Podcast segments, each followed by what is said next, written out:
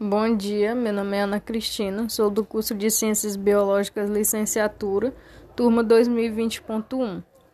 Por meio desse podcast, eu vou descrever acerca dos pontos abordados no texto. Prefácio para a reedição da Pedagogia do Oprimido, de Paulo Freire. Bem, a primeira coisa que Paulo Freire aborda em sua obra é que ele retrata o momento em que vivemos, no qual, para ele, o momento em que vivemos é um momento de dramaticidade, onde essa dramaticidade decorre de muitos acontecimentos, como a desigualdade. Dentro desse momento estão vivendo os homens, que reconhecem o seu pouco saber de si próprio, onde esses homens fazem perguntas sobre a realidade eles oferecem respostas a essas perguntas e fazem novas perguntas a essas respostas. Com isso, podemos dizer que o homem é um ser inconcluso, ou seja, que está sempre buscando algo através do seu saber. A expressão que Paulo Freire usa é que esse homem inconcluso está em constante movimento de busca, na, no qual é consciente da sua inconclusão, no qual o homem ele é inconsciente da sua inconclusão. É, esse homem inconcluso vive de possibilidades e essas possibilidades são a humanização e a desumanização. Dentro desse contexto que construímos, existe a humanização e a desumanização. Bem, a humanização seria a tendência natural do homem.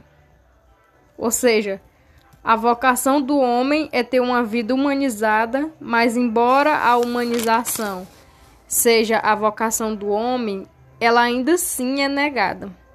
É o que percebemos à nossa volta.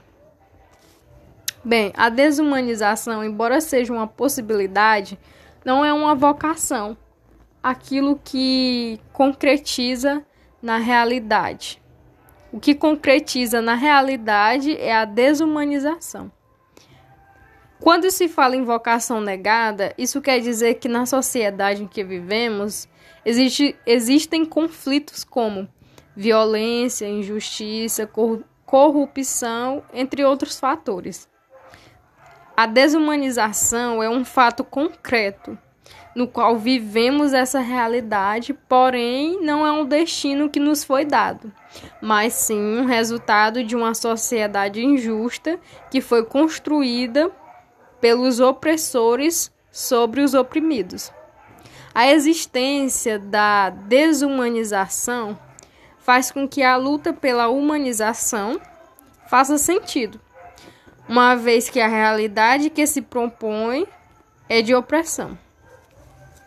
Existe uma contradição entre opressores e oprimidos, onde o opressor é o ser mais, é o ser mais, ou seja, é aquele que se sobrepõe a alguém e justifica o seu poder na sociedade. E o oprimido é o ser menos, ou seja, um ser inferior à existência do ser menos. A existência do ser menos é o que o leva, é que leva o oprimido a lutar contra o que fe, o, contra quem o fez ser inferior. O oprimido no processo de libertação é, no caso, quando o oprimido ele entra no processo de libertação, ele não poderá ser o opressor. Por quê? Porque essa luta não fará nenhum sentido caso ele fizer isso, pois se a pessoa oprimida quer desconstruir esses processos de desigualdade, como violência e a injustiça, ela não poderá criar novos processos. No caso, esse oprimido não deve ser um novo opressor, mas sim um restaurador da humanidade. Estamos diante de uma luta humanista e histórica dos oprimidos. Nesse caso, a preocupação do oprimido é é consigo e com o outro. Bem, o papel do oprimido é de libertar a si e aos opressores. Mas essa luta tem que partir do próprio oprimido. Porque quando o opressor quer amenizar a debilidade do oprimido, Paulo Freire diz que essa atitude do opressor não é uma atitude autêntica, ou seja, uma atitude verdadeira. Não é uma atitude de igualdade, mas é uma atitude de fachada, ou seja, o opressor, ele quer apresentar uma certa ação de caridade, mas ele faz um pouco pouco caso pelo oprimido. É, ele o ajuda, mas sem querer sair do seu poder, sem querer sair dos seus benefícios.